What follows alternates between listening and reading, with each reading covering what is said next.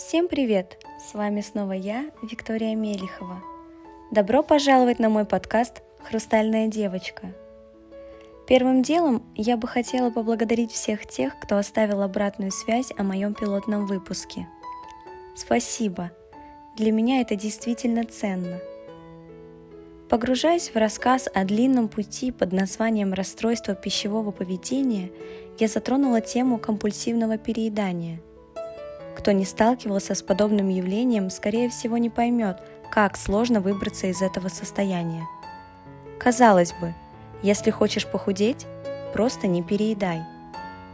Но так ли это легко? И речь здесь не о желании съесть пирожок, когда сидишь на диете, а о приглушении своих настоящих чувств.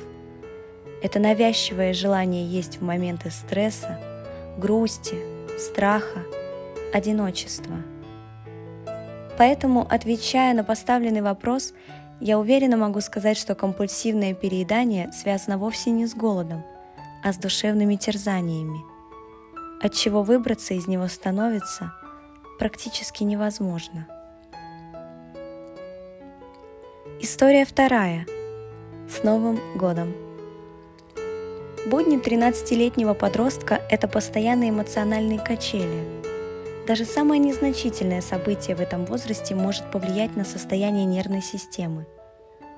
А жизнь тем временем преподнесла сюрприз, к которому мы с моей неокрепшей психикой были совершенно не готовы. Переезд в Москву. Наверное, вы представляете, что можно испытать в тот момент, когда мама сообщает о таком важном решении. Я пережила весь спектр эмоций. Удивление, волнение, предвкушение – панику. Осознание того, что придется покинуть родной дом, бабушку с дедушкой, друзей, школу, заставляло сжиматься в комок все мои внутренности и доводило до тошноты. Как там в этой Москве? Какие могут быть люди? А вдруг все будут смеяться надо мной и повесят ярлык «понаехавшая»? Первое в жизни серьезное событие. Я переживала – я ела много и без остановки.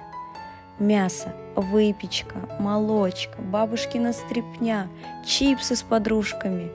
Мне казалось, что там, куда мы приедем, все совершенно не такое, как дома. Страх завладел мной. Мой разум рисовал картины, в которых я изгой и посмешище, а моя жизнь похожа на ад. Какой же неожиданностью стал совершенно иной исход событий – Новая школа – уютное и теплое гнездышко. Новые одноклассники – добрые и приветливые ребята. Новые развлечения – активные и интересные, а новая жизнь – счастливая и беззаботная. Да, это был один из лучших периодов моей жизни, когда психическое здоровье было в порядке, а желание заполнить пустоту внутри едой пропало. Но эта история не о счастливых воспоминаниях юности, а о моменте, повлиявшим на мой жизненный путь. 31 декабря. Первый Новый год, который мы отмечаем в Москве, и сегодня мне исполнилось 14 лет. Все утро я провожу с семьей, днем катаясь на катке с мальчиком, а вечером мы с друзьями создаем видеоконференцию, чтобы встретить 2011 год вместе. Праздничные застолья, куранты, фотографии у елки, смех и веселье прекращаются в один миг, когда на одном из снимков мой взгляд падает на собственные недостатки, о которых я так тщательно старалась забыть.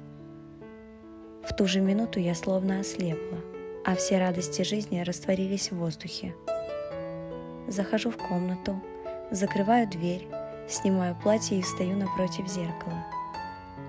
«Зачем ты ела сегодня салаты, заправленные майонезом?» С укором говорит мое отражение. Разве торт не был лишним приемом пищи? А тарталетки с икрой? Ты вообще заметила, сколько там было сливочного масла? Слезы начинают катиться по моим щекам. Посмотри на себя. Жирная, безвольная корова, отвратительная и слабая. Полнейшее разочарование в себе оборачивается рыданиями. Обнаженная я сижу на полу перед зеркалом и поливаю тот самый росток комплексов каждой пролитой слезинкой, капля за каплей.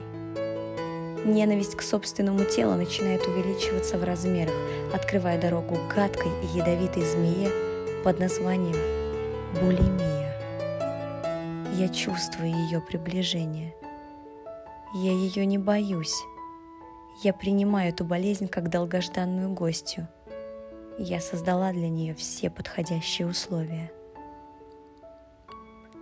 В ту новогоднюю ночь не было даже подозрений, как надолго задержится новая соседка, сколько зла и боли мне придется пережить по ее вине, и как тяжело будет с ней расстаться. Сейчас она только стоит на пороге, улыбается мне и заключает в объятия, а я с огромным гостеприимством приглашаю ее зайти в свою жизнь. Добро пожаловать!